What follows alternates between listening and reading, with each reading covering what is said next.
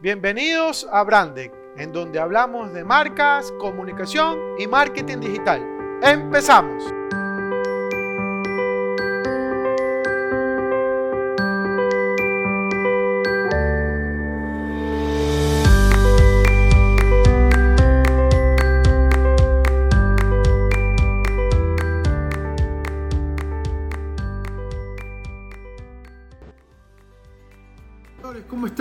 Buenas tardes. Eh, muchas gracias a todos por su participación y obviamente por estar acá. Quiero saludar a todos mis amigos del Instagram y también a mis amigos del podcast, porque este es el objetivo de esta transmisión era para poderla compartir también en mi podcast. Eh, cuando ya entre Roberto, pues le, voy a decir que, que les puede invitar a ustedes al podcast que él está manejando. Oye Roberto, no, lo que te decía era que un poco te presentes, eh, compartas un poco tu experiencia, muy breve, porque la verdad esta transmisión también es bastante corta. Eh, cuéntanos tu experiencia, obviamente yo te conozco hace mucho tiempo, pero me gustaría que lo puedas este, compartir, pues, ¿no? Seguro, seguro. Mira, eh, básicamente trabajé un montón de años, más de 15 años en marketing en una institución financiera aquí en Ecuador, sumamente grande. Eh, soy ingeniero de sistemas de base, tengo un montón de años trabajando en marketing. Luego estuve gerenciando el área de, sistemas de un medio de comunicación. Luego gerenciando el área de innovación de una empresa de tecnología. Actualmente estoy gerenciando un misillo, esa satisfacción, esas endorfinas de, felicidad de que mi emprendimiento está vendiendo, pero tengo plata en el bolsillo, pero pues del otro bolsillo saco más plata de la que estoy ingresando. Entonces, de repente, detenernos un poquito a pensar en eso es, el, día a día que no me permite. Entonces, deberíamos, deberíamos sentarnos a la Eso es lo que te iba a decir. Eso no nos pasa en general al principio, porque la gente cree que el negocio ya va a ganar inmediatamente cuando uno lo comienza a emprender. Entonces, no sé si eso ocurre siempre eh, en cuanto a analizar, o el tiempo sobre todo, porque esto es algo que yo siempre he hablado eh, te dé la oportunidad para hacerlo, porque al principio es así, en algún momento no, no, es que arrancas ganando. Claro, entonces mira, si ya arrancaste tu negocio, ya, te decidiste arrancar, no hiciste el típico flujo de caja, ni análisis de clientes, ni todo el, el, deber ser, ¿no? El deber ser que nos dicen en diferentes charlas en la universidad, mira, para abrir negocio, el business model tener financieramente salud. No importa que ya salí, pero igual el, el error era mantenerme sin eh, empezar a conocer mi negocio. Ahí está el error. No es salir sin todos los pasos previos, que ya, ok, ya pasó, no hay nada que hacer. Pero el error fuera mantenerme en ese desconocimiento acerca de la salud financiera de mi negocio. Ok, comprendido. Oye, eh, basado en ese mismo tema, lo primero que te dicen, oye, es que quiero pautar en redes sociales y ganar nuevos seguidores y ganar nuevos clientes. Y, se desesperan por eso. Eh, ¿Por qué crees que pasa eso? ¿Por qué crees que el emprendedor está pensando en que tiene que pautar en redes sociales porque si no su negocio fallece? Cuando muchas veces eh, arrancas vendiéndole a los más cercanos, que es lo que ocurre siempre, en su gran mayoría, y de repente este, quieres desesperarte a conectarte en las redes sociales. ¿Cuál, cuál, ¿Cuál es la, cuál es la desconexión ahí? Bueno, primero un saludo a Facundo que nos está viendo de Argentina. El man es un ah, crack. fantástico. El man es fantástico. Bueno, ¿qué puede suceder? De repente es esa burbuja que se ha creado alrededor de las redes sociales, de que ya hay un montón de anuncios que nos aparecen todos los días diciendo, invierte 60 dólares, te doy tu página web, tu dominio, tus redes sociales y encima te doy 110 dólares para que pautes y empieza a vender a lo loco. Entonces, imagínate, tenemos que empezar a dejar de ser products, a empezar a crear siendo customer centric. Tengo necesidades, tengo usuarios, creo un producto para suplir esas necesidades y ahora sí, ya tengo a quien vendérselo. No tengo que sufrir tanto y, salir a buscar clientes. Eso me ahorra billete, obvio, obviamente me ahorra billete porque es más caro salir a conseguir un cliente nuevo y convencerlo de algo que de repente no sabía eh, o no necesita que empezar a vender a alguien que yo tengo identificado que necesita eso, entonces el, proceso de venta es muchísimo más fácil. Oye, Roberto, pero tú no crees que eso ocurre por toda esta burbuja mediática de lo primero que te dicen cuando acabas de decir acerca del producto, concentrarte en el cliente, eh, te sacan esa frase de Steve Jobs obviamente fuera de contexto, de acuerdo a lo que estamos conversando, y dice, no, es que el, cliente a veces no sabe qué es lo que quiere, entonces simplemente tienes que mostrárselo. Entonces cuando tú haces esa innovación y desarrollo, te das cuenta que al final del día no era eso lo que quería el cliente. Entonces, eh, no sé si es toda esta, vuelvo a repetir, toda esta burbuja mediática que les están mandando información, en muchos casos errónea, y que el emprendedor toma lo que puede y, al correr se da cuenta que no funciona así. O sea, te pongo un ejemplo. Al señor Henry Ford ¿no? se le atribuye la frase de que le decían, eh, ¿por qué creó el, carro? ¿Por qué creó el primer carro? ¿no? Y, él, y, ellos, y, eh, y le decía, bueno, ¿qué, ¿qué te decían los clientes para que tú llegues a crear el carro? Entonces él decía, si yo le hubiera hecho caso a los clientes, hubiera puesto más caballos en las carretas. Si yo le hacía caso a los clientes, hubiera puesto más caballos en la carreta. Pero lo que realmente él entendió era la necesidad de movilización de los clientes. Las personas tenían una necesidad de movilizarse. Entonces él creó algo que eh, venía a satisfacer esa necesidad de movilización. Entonces no es que el cliente no sabe lo que quiere, el cliente sabe lo que quiere, sabe lo que necesita. De repente lo que no sabe es cómo satisfacer esa, esa necesidad. Pues si tú le preguntabas al cliente, bueno, ¿Tú cómo te movilizas? En una carreta, perfecto, dos caballos. ¿Y cómo harías para moverte más rápido y transportar más cosas? Ah, hago una carreta más grande y pongo más caballos. Obvio. Entonces dijo Ford, no, aquí hay una necesidad de crear algo que eh, sea posible para mí construir, que me genere ingresos y solucione esa necesidad. Y, volviendo a Steve Jobs, ¿qué es, lo que, ¿qué es lo que quería la gente? Escuchar música. ¿Cómo quería escuchar música? Primero nos dio el celular donde eh, eh perdón, los el, el, MP3. el, pod, el, M, el, el, aparatito ese. Ya poniéndonos. No me acuerdo. sea, si empezamos de la época de la música, viene el Walkman, el Discman, etcétera, etcétera. pero desde, desde, Steve Jobs, ¿no? Steve Jobs entendió que, que la necesidad de las personas era escuchar música. Y empezó a decir, ok, um, ya hay el pendrive donde guardo música, ¿qué más quiere la gente? A ver, quiere un servicio para descargar música, ok, yo saco el, el, el, iTunes, ok, después que hago con el iTunes, quiere la gente llevar música donde esté, ok, está, está el, el, iPod, después quiere la gente, quiere un montón de música, ok, le hago el iPod con 5.000 canciones, entonces la necesidad de las personas es escuchar música. De repente, si tú le preguntas a las personas, ¿y cómo quieres escuchar más canciones? Ay, dame un pendrive con más capacidad. Entonces la necesidad era esa lo que no sabe el cliente de repente es cómo satisfacerla. Entonces viene ya un Steve Jobs, viene un, Mauricio y dice, ok, te voy a satisfacer tu necesidad de escuchar música con un iPod, que puedes guardar un, un chillón de canciones y después cuando ya esa necesidad de offline escuchar canciones lo satisfacemos con el servicio de suscripción de escuchar canciones, pero la necesidad es la misma. Yo quiero escuchar música. La necesidad sigue siendo la misma. Ok, entonces Roberto, estamos de acuerdo que el tema de los datos tiene que ver con el conocimiento profundo de este posible consumidor, de que entre en comillas puede adquirir un producto o un servicio en el que tú estás prohibiendo. Está claro eso. Entonces eh, lo podemos poner así como, como un, un, statement para nosotros, ¿no? Y, hay un asterisco, ¿no? Que ahora mismo te digo cuál es el asterisco.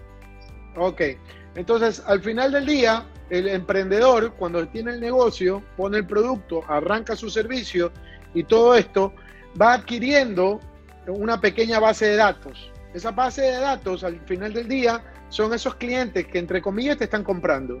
Pero nos olvidamos de eso. Y ahí yo quisiera hablar de dos partes. La primera, la parte administrativa, que es la parte donde meten muchos sistemas, muchos programas, el CRM, las bases de datos, etcétera, etcétera. Y la segunda es el tema de las emociones, que es algo que jamás se toca al momento de trabajar con el consumidor. ¿Por qué? Porque dicen que es mucha plata, porque tengo que levantar una investigación de mercado, tengo que ver cómo me perciben, etcétera, etcétera, etcétera. Entonces, empecemos por, el tema de la base. Eh, ¿Qué pasa con el emprendedor cuando está arrancando la base? ¿Por qué se está olvidando de eso? Entiendo que es por el tema del tiempo, pero un, un CRM puede ser desde el propio Excel, o sea, no es, no es mucha ciencia eso.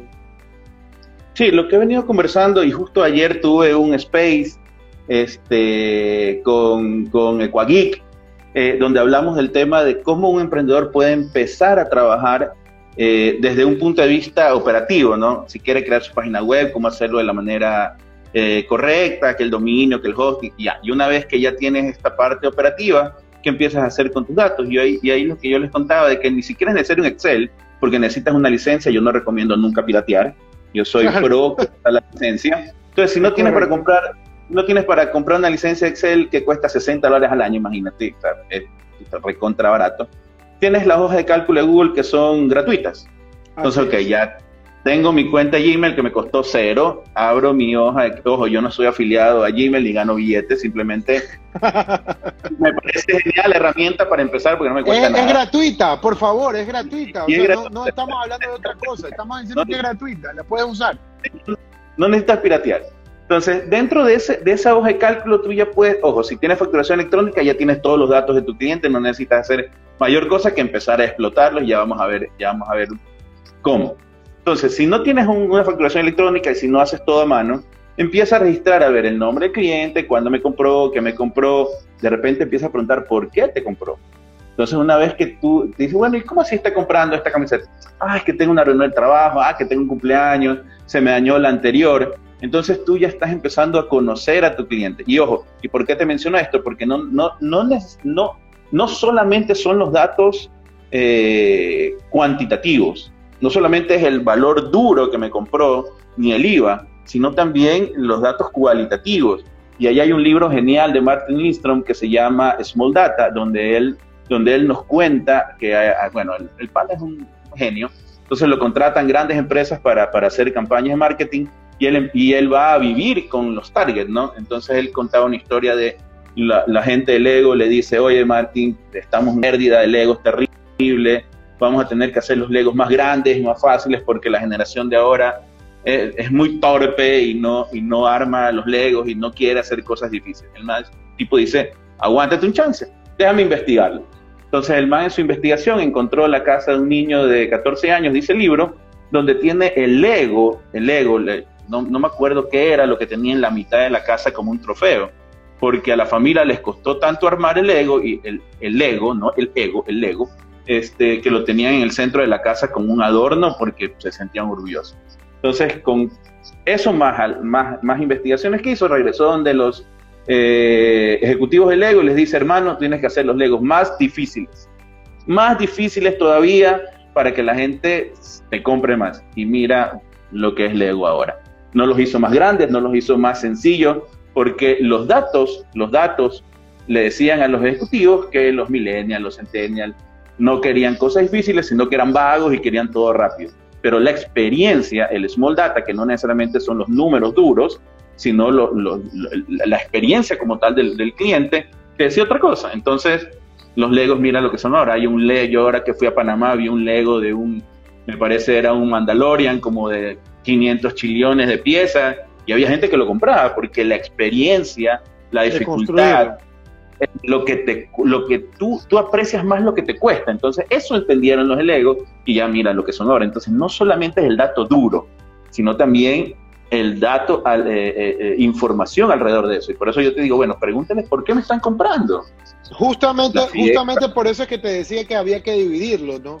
Por el tema de, del número como tal, sea, me compra una persona tantas camisetas y esto me da resultado, pero al final es lo que tú estás diciendo como segundo punto que yo decía, que era el tema de ¿por qué me estás comprando? Y, muchas veces nos olvidamos también de preguntarle, ¿por qué? Porque estamos en ese día a día y que le decimos, ok, pero ¿por qué me estás comprando? ¿Cuál es el, el, la motivación? Y ahí eh, volvemos al, tema de Google, que también es gratuito y nosotros no nos están pagando ni, ni tenemos aquí auspicio es de correcto. Sí, nada, hacer un Google Form. O sea, un Google Form le mandas a tus clientes por WhatsApp y le dicen, ¿me pueden ayudar con esta encuesta? Y es más, le tiras una cucharita y le lanzas que dice, ¿sabes qué? Si me llenas el formulario, vas a ganar, no sé, un pasaje a Miami, me estoy inventando. o 10 dólares en la siguiente compra, una cosa así. Lo que sea, alguna tontería de esas. O sea, realmente eh, podríamos poner ahorita el caso, eh, y, tampoco nos están pagando, por favor, aquí las marcas, eh, sería chévere que me pagaran, pero no, no, no, no estoy en ese, en, ese, en ese motivo pero uno de los ejercicios que podríamos aquí poner es el que hace Sugan Coffee con su aplicación. ¿O me equivoco, Roberto? Sí, totalmente. Y mira que usar la aplicación de Suyan Coffee no es porque Suyan Coffee es buena gente y te quiere premiar, quiere saber tu, tu comportamiento. La aplicación sabe dónde compras, cuándo compras, qué compraste, cuántas veces regresaste, cuántas estrellas canjeaste, cuántos granos tiene, y en clusterizar puede hacer, puede empezar a sacar eh, nuevos, nuevos productos, porque si va a ver, tengo un montón de gente que me compra el frapelate y pide adicionalmente que le pongan un chorrito de menta. Si ya tengo que hay una tendencia de la gente que le pide un chorrito de menta y lo registra en la aplicación, ¿qué hago? Saco un producto pues con un chorrito de menta porque ya tengo un público que me va a comprar ese chorrito de menta. Entonces no es que Sean Coffee es, es, no sé, es una love mark, sí, pero no es que nos quiere así sin, sin nada a cambio, quiere nuestra información. O sea, no es gratis que nos está dando, nos está dando esos 20 dólares, 5 dólares. Nosotros estamos dando nuestra información. Entonces, en base a esa información que le estamos dando, y mira que no solamente es cuantitativa, es cualitativa, ponle el chorrito de menta por decir cualquier cosa, no sé si eso sea así, pero asumo, asumo que puede ser así. Entonces ya saca pues el producto con esos extras que, un montón de gente le ha pedido, algo que ya tiene, le suma ese extra, ya pues tiene un nuevo producto que lo vende más caro inclusive que el normal, porque tiene un chorrito de leche condensada, ya lo vende a 3 dólares más caro, y va a haber un público que ha pedido ese chorrito y que va a pagar los 3 dólares extra, y vamos a seguir haciendo más millonarios en Coffee, nosotros vamos a seguir siendo felices dándole nuestra plata. Correcto. Oye, tú dijiste algo eh, que, iba a tocar, que es el tema de que nada es gratis para las marcas, ni peor para los usuarios. Porque la no free lunch, ah, no. dijo Donald Trump. Eh, perdón, perdón. Donald Trump dijo no free lunch. Oye, es que la gente cree que no, es que solamente tengo que hacer tal cosa, o solamente tengo que hacer, darle esta información y ya, me dan lo otro.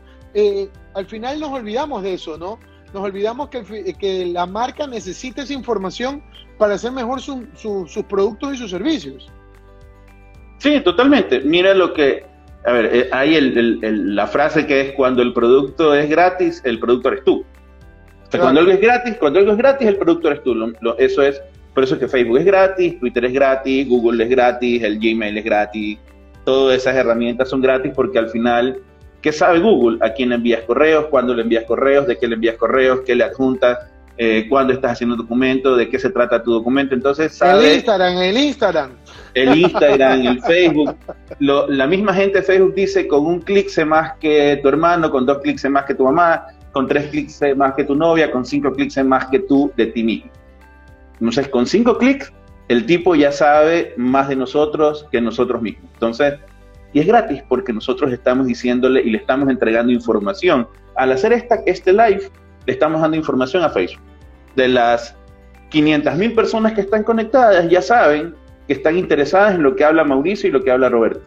Entonces, como ya saben, las 500 mil personas que están interesadas de, de las vainas que nosotros hablamos, les va a poner más contenido de repente que se parece al que nosotros publicamos. Entonces, si Roberto, oh, le gusta la ciencia de datos, y Lorena Flores, Fefita Murillo, Gracie Cuello están aquí y están escuchando a Roberto, puede ser que también le guste la ciencia de datos. Vamos a probar. Mandémosle pauta de algo de ciencia de datos. Si no hacen clic, no le gustó.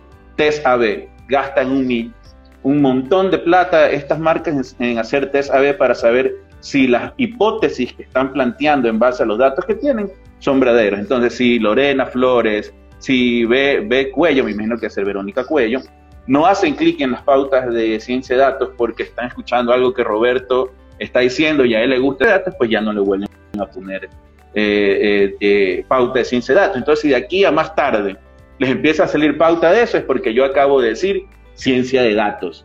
Entonces, sí, es eso. Y obviamente estamos viendo este live gratis. Estamos usando la infraestructura y, el hardware, el internet y todos los miles de personas que, que tiene que contratar Facebook para que Facebook tiene que tiene que pagarles el sueldo. No le paga el sueldo con, con todas las herramientas de publicidad y programación que fueron construidas en base a lo que nosotros le estamos dando totalmente gratis todos los días. Roberto, Roberto, no, no escuché la última parte. ¿Qué fue lo que decías? Que, que eso, que nosotros estamos dando información todos los días a estas plataformas de, de manera gratuita para crear productos que sí vamos a pagar y que nos sigan ofreciendo plataformas gratuitas para que nosotros sigamos comprando otros productos y que nos puedan seguir dando plataformas gratuitas y este círculo pues vivirá eternamente entre te doy cosas gratis a cambio de tu información para seguirte creando productos para que me des más información. Ok. Oye, este, basado en eso, el emprendedor, eh, como a veces no tiene el tiempo o necesita a, una, a un profesional que tenga tus características, por ejemplo, ¿qué debería de considerar al momento de trabajar con un tipo de profesional así, que le permita armar una estructura para conocer mejor a su cliente? ¿Qué consideraciones tú le podrías dar a estos emprendedores que nos están escuchando? lo primero, lo primero que puedes hacer realmente como dueño de empresa tienes que dedicarle tiempo a tu empresa. Eso, eso es obvio, eso es básico. Tienes que vivir y respirar por tu empresa. No hay, no hay cómo, no, no hay otra manera. Luego, si, si todavía vendes, qué sé yo, 50 ítems al mes, 60 ítems al mes, tú fácil puedes guardar esa información de quién la vendiste y tú mismo encontrar esos insights que te van a generar valor. Entonces, guarda bien tus datos. ¿Cuánto vendiste? ¿A quién le vendiste? ¿Por qué le vendiste? ¿Qué día vendiste? Entonces, a partir de ahí, solo con guardar tus datos y mirarlos, de ahí míralos, ahí empieza a pensar, ok, yo creo que necesito contratar a Mauricio, a Roberto, o buscar datos que tengo por datos que ya no sé cómo trabajar. Entonces, ahí sí, ahora sí es el momento de, ok, pues llamemos al supercomando y veamos cómo salimos de esto. claro que sí.